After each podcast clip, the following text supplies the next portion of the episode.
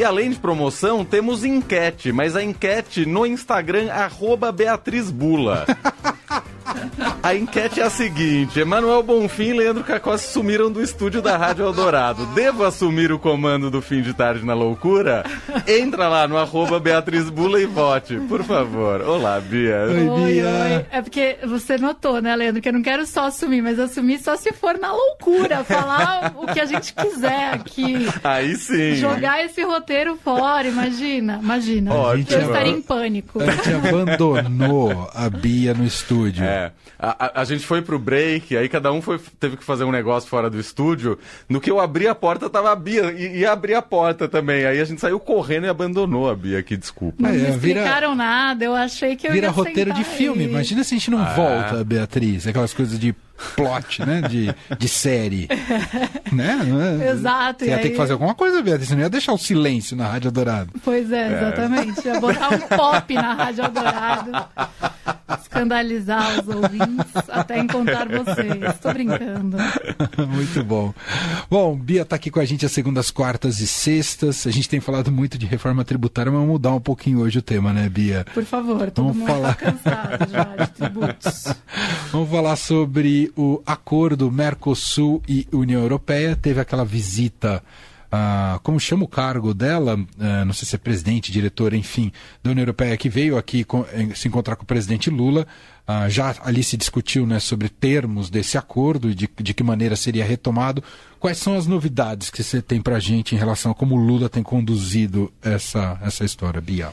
Então, na verdade, tem uma história que é um bastidor aí é, do governo. É, o Lula vem dizendo que ele é, que as contrapropostas dos europeus, né, é, não podem ser aceitadas assim, que vai ter uma resposta, né, do, do governo brasileiro. Por quê? Assim, só para situar um pouquinho, né, esse acordo que, assim como a reforma tributária ficou décadas para sair do papel e ainda não saiu, ele foi assinado em 2019 no governo Bolsonaro. É, a sua implementação ficou travada dali para frente, porque os europeus não confiavam no governo Bolsonaro, especialmente com relação é, à política de preservação ambiental. É, troca o governo, é, vem os sinais de, é, de boa vontade dos dois lados, tanto do governo Lula como, é, e portanto, né, dos demais parceiros do Mercosul também, como dos europeus, de agora vai. Só que em março os europeus mandaram uma carta, um protocolo adicional para o Brasil, para o Brasil, na verdade para o Mercosul, quando eu Sim. digo, mas estabelecendo novos requisitos, novos requisitos essencialmente na área ambiental. É, o Itamaraty considerou isso desequilibrado, desbalanceado e falou: bom, vamos responder com a nossa visão das coisas. E é, é disso que a gente está falando agora, então, dessa contraproposta. Qual que é a grande questão? É que além de é, pon- fazer ponderações do ponto de vista ambiental, de colocar ali que é, o Mercosul não vai aceitar sanções do ponto de vista ambiental, para além das que já tinham sido negociadas lá em 2019, não foram negociadas sanções, mas para além da, é, dos compromissos que já tinham sido firmados, que não vai assumir compromissos para além dos que já são assumidos nos acordos climáticos internacionais e tal. Então, rebater um pouco esse tom que é considerado meio punitivista da Carta dos Europeus, mas aí o governo Lula decidiu que vai aproveitar para reabrir uma discussão que não tem nada a ver com a questão ambiental, que é a tal das compras governamentais. São compras públicas, as licitações. Então, é, o o que acontece? É um acordo de livre comércio, é, portanto, é, pressupõe aí que produtos europeus e produtos do Mercosul vão competir nos dois mercados em é, condições iguais. Sim. É, e, inclusive, para as compras governamentais, para as licitações que são feitas pelo governo. É, mas já foram negociadas lá atrás, é, o Brasil conseguiu fazer essa negociação, algumas exceções para isso, para que o governo possa usar as compras públicas, as licitações, para estimular alguns tipos de políticas públicas, para induzir alguns setores quando for o caso. É, mas, na verdade, é uma cláusula assim, de europeus não vão ser discriminados na hora de fazer uma licitação. Isso não se aplica, por exemplo, para estatais. Estatais têm a preferência é, e o governo pode manter a preferência.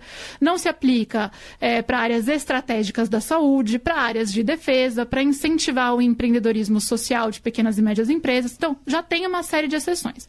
Mas vem o Lula e começa a bater muito nessa tecla, falar a gente precisa precisa rediscutir compras governamentais, a gente precisa rediscutir uhum. compras governamentais. É, e isso está provocando um racha no governo.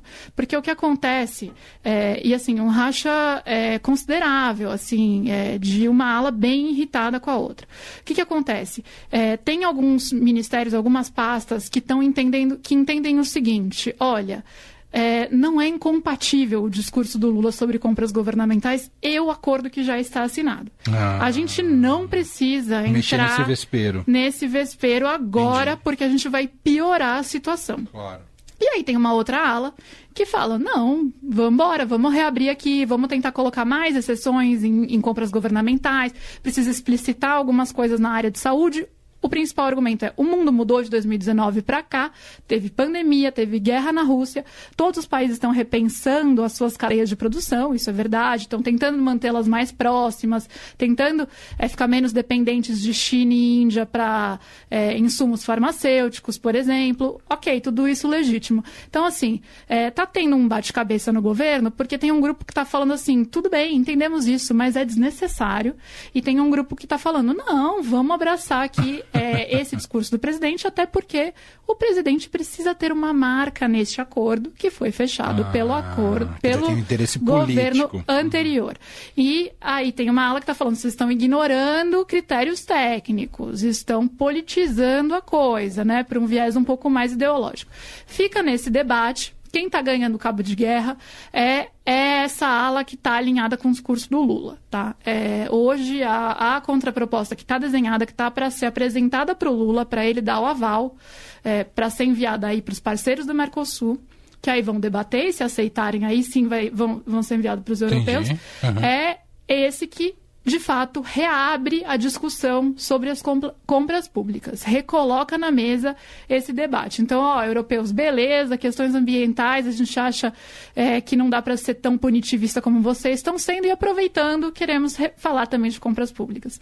O que uma parte da esplanada acha que é temerário, porque aí você começa a reabrir indefinidamente esse acordo e pode não sair e tal. E aí, só para posicionar um pouco quem está de cada quem tá lado. de cada lado do ringue. Exato. É, quem está mais alinhado a esse discurso político do Lula? Casa Civil, é, Itamaraty, é, Ministério da Gestão, é, saúde também. Quem está menos alinhado com esse discurso do Lula e mais na linha de, gente, vamos embora, vamos, vamos fazer esse acordo acontecer logo. Uhum. É, Ministério da Indústria, né, Indústria e Comércio, é, que é o Ministério do Alckmin, é, Ministério do Planejamento, Defesa, que avalia que já é satisfatório o que está previsto lá uhum. para a defesa, agricultura, que está muito interessada em ver esse acordo andar logo também. Fazenda, é, os sinais do Haddad nos bastidores, segundo me contam, são sinais de quem está querendo que o acordo, acordo ande logo também, mas ele não está comprando essa briga ali internamente. Ele está meio em cima do muro. É, a minha leitura, falando com fontes da Fazenda, é que eles acham ali, eles têm uma leitura de que o cenário é, externo, né, no exterior, na Europa, ele não é favorável para fechar o acordo tão rápido assim. É, e que então, portanto, o problema nem vai vir necessariamente do Brasil. Então, assim, o meu entendimento a partir desse discurso vindo da Fazenda é que talvez o Haddad esteja fazendo um cálculo político de vale a pena comprar essa briga aqui uhum. com as com Casa Civil, com não sei quem agora, ou vamos deixar rolar aqui e, e já que o problema também não é só nosso, né? A Europa que vai claro. ter que resolver os problemas. A gente não sabe como isso vai bater lá também, né? É, e assim, tem uma resistência na França, a gente sabe, Sim. tem uma eleição vindo na Espanha agora no fim do mês, dependendo do que acontecer, pode ter um cenário não tão favorável para o acordo. Então, assim, tem uma série de questões. Mas basicamente é isso que está acontecendo, esse é o pano de fundo. E por que, que está acontecendo essa semana? Porque o Lula viaja no fim de semana para Bruxelas, né, é, para participar de uma reunião da CELAC com a União Europeia. Ele não vai levar essa contraproposta nessa reunião, uhum. mas ele quer chegar nessa reunião com essa contraproposta pronta e despachada para os parceiros do Mercosul. Para quê? Para ele falar, ó, a parte do Brasil está feita. Agora a gente está esperando a Argentina, Uruguai e Paraguai responderem.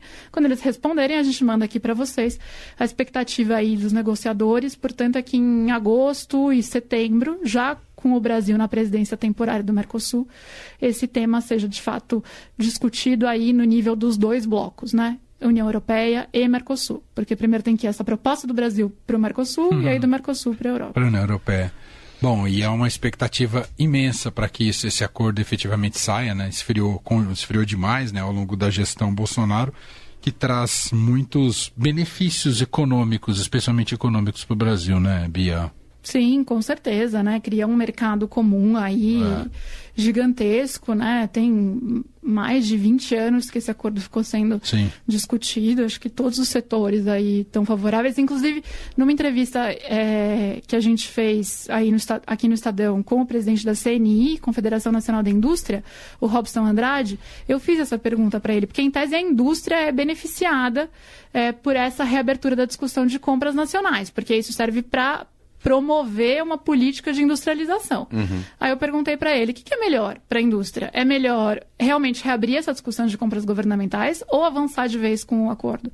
A avaliação dele, presidente da CNI, é avançar. é avançar. Entendi. Põe para frente, já passou do tempo. Muito bem. Vamos seguir acompanhando, né? Um bastidor que a Bia traz importante e ver como é que o Brasil, se o Lula vai ganhar esse, esse cabo de guerra, a visão do presidente vai ganhar esse cabo de guerra ou não. É isso, Bia. É isso, Emanuel. Quer barbarizar agora. Não, não, porque eu tô olhando aqui a sua mesa de som, eu não sei que, assim, é tanto botão é para pôr é para cima e para baixo e tal, assim, que eu ia acabar explodindo o prédio. Beatriz Bula volta com a gente na sexta-feira com mais por aqui. Obrigado, Tchau, Bia. Até, até lá. Beijo, Bia. Fim de tarde, Eldorado.